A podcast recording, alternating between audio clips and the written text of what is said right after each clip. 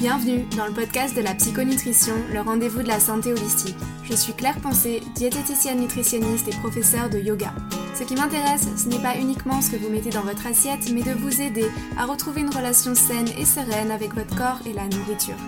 Dans ce podcast, je partage plein d'idées utiles et concrètes pour vous aider à atteindre votre poids idéal sans frustration ni régime et gagner confiance en vous. Si ce n'est pas déjà fait, abonnez-vous pour ne pas manquer les prochains épisodes et bonne écoute.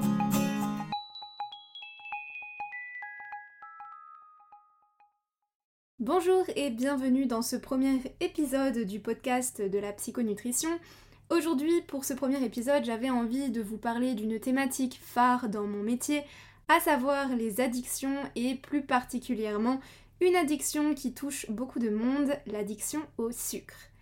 Qu'est-ce qui vous vient à l'esprit en premier quand je vous parle du sucre? Certaines personnes vont penser tout de suite à la douceur, celles qui ont un tempérament plus rigide, plus contrôlant, penseront peut-être immédiatement au côté malsain du sucre. De nos jours, le sucre est partout et encore plus là où on ne le voit pas, souvent dans des produits qui ne sont pas sucrés à proprement parler, par exemple euh, les plats préparés, et ce qui fait qu'on est de plus en plus nombreux à devenir addicts au sucre sans même s'en rendre compte. Alors pourquoi on fait la guerre au sucre? Eh bien parce que le sucre est responsable de nombreux problèmes de santé, notamment de prise de poids, de maladies euh, dont la plus connue est le diabète de type 2, de troubles hormonaux, euh, d'un dérèglement du microbiote, et j'en passe. Dans cet épisode, je vais vous expliquer les 10 raisons, parfois insoupçonnées, qui font qu'on est accro au sucre, et bien sûr, je vais vous donner des solutions pour vous sevrer en douceur du sucre sans pour autant perdre de plaisir dans votre alimentation. Maintenant, qu'est-ce que le sucre? Eh bien, le sucre de table, le sucre qu'on connaît finalement, c'est une molécule de saccharose qui elle-même est un disaccharide, donc deux molécules de sucre en fait, accrochées l'une à l'autre. Le saccharose, il est donc composé d'une molécule de glucose et d'une molécule de fructose. Maintenant, qu'est-ce qu'une addiction? Une addiction, c'est euh, en fait un asservissement à quelque chose ou quelqu'un, en l'occurrence ici quelque chose puisqu'il s'agit euh, du sucre, et euh, cet asservissement devient si fort que cela entraîne une conduite compulsive vis à -vis de cette substance. Sur le plan physiologique, on sait que le sucre euh, stimule la synthèse de dopamine, qui est un neurotransmetteur qui joue un rôle central dans la sensation de plaisir et dans la motivation. Quand votre cerveau associe une substance ou une expérience au plaisir, en particulier lors de la consommation de drogues, que ce soit des drogues douces ou des drogues dures, il synthétise de la dopamine. C'est pour ça euh, qu'on surnomme aussi la dopamine comme l'hormone du bonheur, parce que sa libération procure un plaisir immédiat et c'est le cas justement lorsqu'une substance comme le sucre euh, procure une certaine satisfaction. Donc en consommant du sucre, vous stimulez le système de récompense de votre cerveau, c'est-à-dire la stimulation de la synthèse de dopamine, mais aussi l'inhibition de sa recapture. Et donc ça, c'est hyper important parce qu'en fait, ça va venir renforcer les effets addictifs de la substance. Ce qui est véritablement problématique, c'est que plus vous stimulez ce fameux système de récompense, plus il devient insensible face aux stimuli extérieurs et donc plus vous aurez besoin de sucre pour ressentir les mêmes effets. Ceci étant dit, on comprend que finalement on n'est pas véritablement accro au sucre ou à la substance en elle-même, on est surtout accro à la libération de dopamine dans le cerveau et à l'expérience qu'on vit au travers de cette substance. Quand j'ai suivi ma formation à l'école de nutrition holistique de Genève, notre professeur nous avait dit on ne devient pas dépendant d'une substance, mais d'une expérience. Et c'est totalement vrai. La dopamine, elle joue aussi un rôle dans les processus de cognition, de concentration et de mémoire. Donc vous pouvez être tenté de consommer des aliments sucrés quand vous avez besoin d'être concentré sur une longue période, par exemple, ou si vous avez un travail avec des responsabilités importantes qui exigent de vous que vous restiez vigilant toute la journée. Sur le plan émotionnel, dans la grande majorité des cas, les addictions naissent de la croyance de n'avoir pas reçu assez dans le passé. Donc ça peut être un manque d'amour, un manque de reconnaissance, euh, d'écoute, d'attention. Ça peut aussi être un manque de dialogue, de communication qui sont euh, directement reliés au chakra de la gorge et qui donc vont pouvoir aussi se manifester à travers nos comportements alimentaires. Ça peut être un manque de but, un manque d'avenir, de mission de vie, de sens à sa vie on retrouve beaucoup chez les personnes qui disent ne pas arriver à trouver leur mission de vie, un besoin de combler cette sensation de manque, de vide euh, dans la nourriture. Et ça peut être aussi un manque de conscience, d'intuition, de discernement, quand notamment on subit plus ces émotions qu'on ne les maîtrise. Et dans ce cas-là, on ne se rend plus tellement compte du mal qu'on fait à son corps quand on consomme excessivement et chroniquement du sucre. Donc ça démarre souvent dans l'enfance, mais pas toujours. Néanmoins, ce qui est euh, un peu plus sûr, c'est que ça touche beaucoup plus les personnes hypersensibles et celles qui ont une tendance perfectionniste, puisqu'elles sont plus réceptives, moins hermétiques au regard de l'autre, et donc elles vont avoir tendance à absorber les émotions négatives qu'elles vont devoir ensuite compenser d'une manière ou d'une autre. Je vous rappelle qu'on ne peut pas garder indéfiniment en nous une émotion, à un moment donné, elle doit sortir. C'est à ce moment-là que manger peut devenir un centre d'intérêt principal pour combler le sentiment de manque. En fait, on transfère nos besoins sur la nourriture pour tenter de combler un sentiment d'épuisement ou de vide intérieur. Sachant que sur le plan symbolique, le sucre nous rappelle la douceur, la tendresse, c'est potentiellement ce qu'on va venir chercher à travers euh, sa consommation.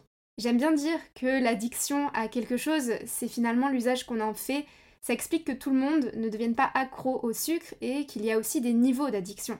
Ça dépend de votre réceptivité, de votre sensibilité et de votre tolérance vis-à-vis de cette euh, substance.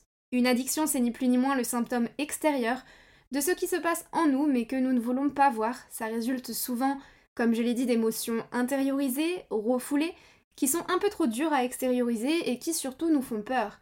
Ces émotions, on n'a pas envie de les ressentir, donc c'est plus facile de se diriger vers le sucre plutôt que d'exprimer sa colère ou sa tristesse. On a tellement été habitué à ce qu'on nous dise de nous taire, que s'exprimer c'est mal, qu'il faut euh, nous ranger à notre place. Maintenant, il s'agit vraiment de déconstruire vos croyances.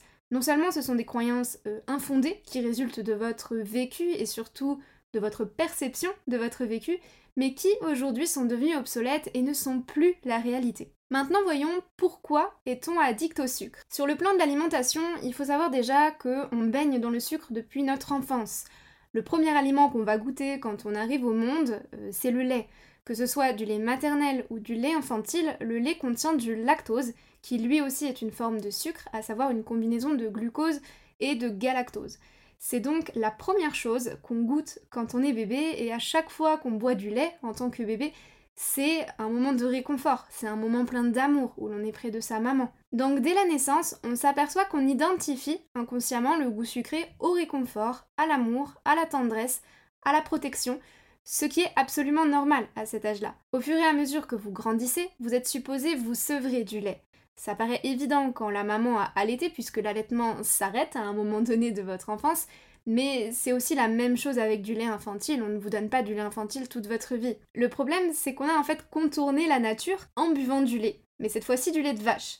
La question n'est pas de polémiquer sur est-ce qu'il faut consommer des produits laitiers, simplement ce que je veux vous expliquer, c'est qu'en continuant de boire du lait, on empêche ce processus de sevrage de bien se faire et donc on ouvre potentiellement la porte à une addiction au sucre plus tard. La deuxième raison qui fait qu'on est addict au sucre, c'est que le sucre, c'est un exhausteur de goût, euh, au même titre que le sel, que les additifs, et il est présent dans la majorité des produits industriels, et c'est ce qui fait que plus on en mange, plus on adore ça. La troisième raison, c'est qu'on ne communique pas assez sur les dangers du sucre.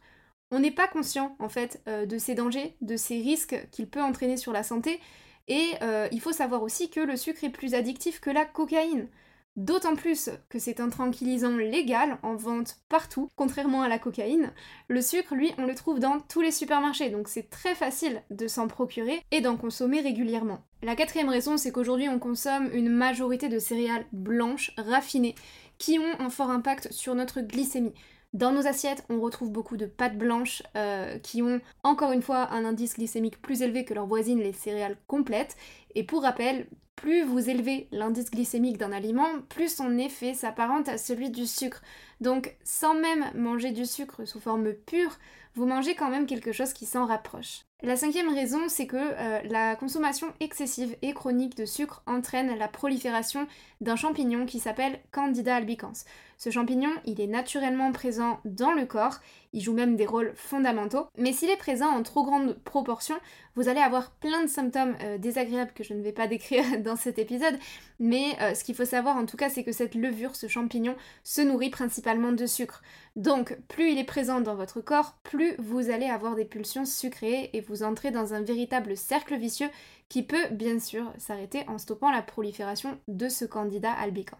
La sixième raison pour laquelle on est accro au sucre, eh bien c'est le stress chronique.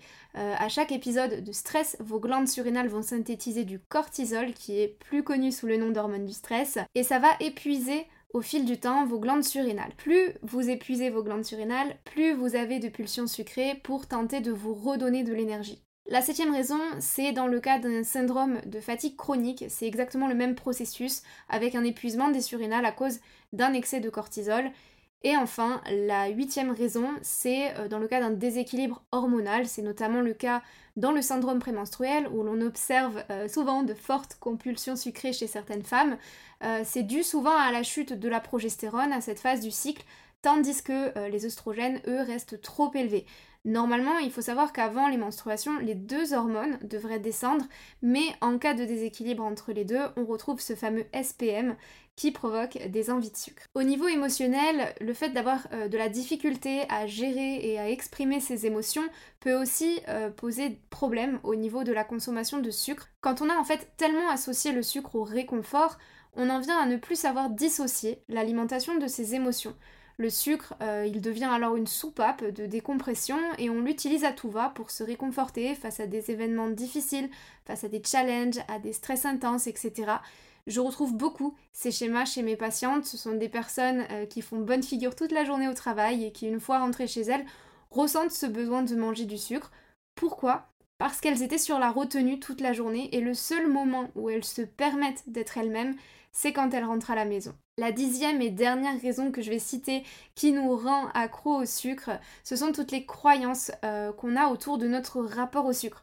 On entretient beaucoup de croyances à ce sujet-là et ça concerne euh, plus spécifiquement les personnes qui ont grandi avec des phrases types dans la tête comme euh, je suis un bec sucré, j'ai toujours été gourmand ou gourmande, je ne peux pas sortir de table sans la petite touche sucrée, etc.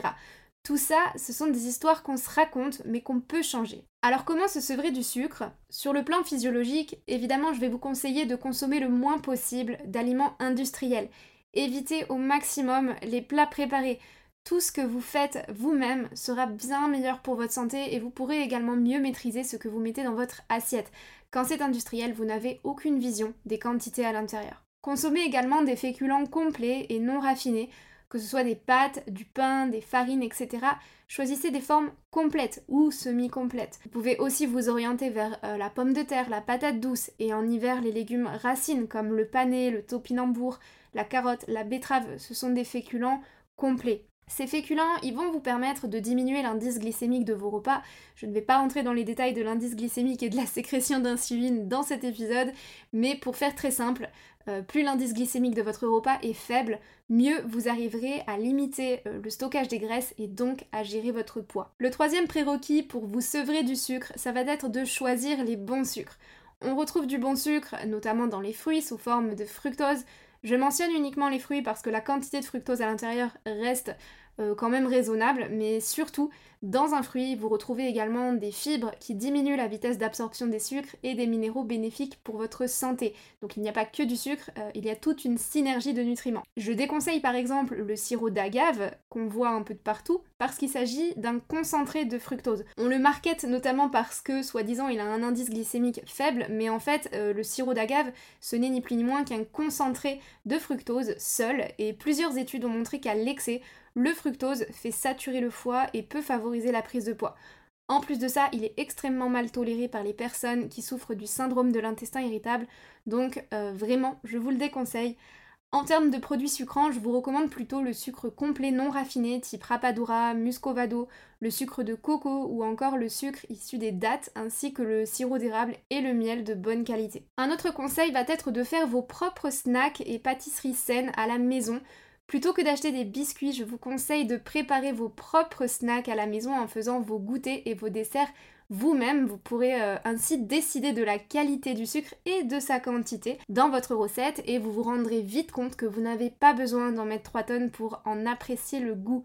Un bon réflexe que j'ai quand je prends une recette de gâteau sur internet, Systématiquement, je divise par deux les quantités de sucre. Si vous manquez d'idées de recettes saines et que vous recherchez de l'inspiration, vous pouvez télécharger mon e-book Nourriche qui reprend notamment 40 recettes saines en plus de nombreux conseils nutritionnels. Il est franchement pas très cher, il coûte 19 euros, donc si ça vous intéresse, je vous mets le lien dans les notes de l'épisode. Cinquième conseil, ce sera de prendre de la vitamine D en hiver, ça vous aidera en plus de booster votre système immunitaire à équilibrer votre système hormonal. Pour rappel, la meilleure source de vitamine D, ça reste le soleil et tout dépend de la région dans laquelle vous vivez. Vous n'en trouverez pas beaucoup en hiver. En sixième point, je vous conseille de drainer votre foie. Euh, le foie, il a cette capacité de stocker et de dégrader le glucose. Il se trouve que si votre foie est saturé, il n'arrivera plus à faire son travail d'épuration des déchets, mais aussi de régulation des sucres. Donc faire une détox du foie ponctuellement au changement de saison et plus encore au printemps vous sera grandement bénéfique. Personnellement, je vous recommande la routine détox de la marque Atelier Nubio dont la composition est très clean. Je vous mets le lien pour la trouver dans les notes de l'épisode. L'avant-dernier outil qui sera euh, très utile en cas d'addiction, c'est une plante euh, très connue comme euh, étant la plante phare anti-addiction, c'est la racine de kudzu. C'est une plante qui vient d'Asie, qui est réputée pour sa capacité à désaccoutumer du sucre. Je la conseille beaucoup à mes patients qui souffrent de compulsions alimentaires à dominante sucrée.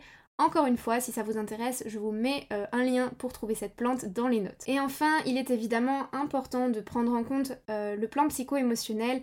Et à ce niveau-là, j'aime beaucoup travailler avec les fleurs de bac. Il y a notamment deux fleurs de bac précisément que j'apprécie dans le cadre de la prise en charge des addictions.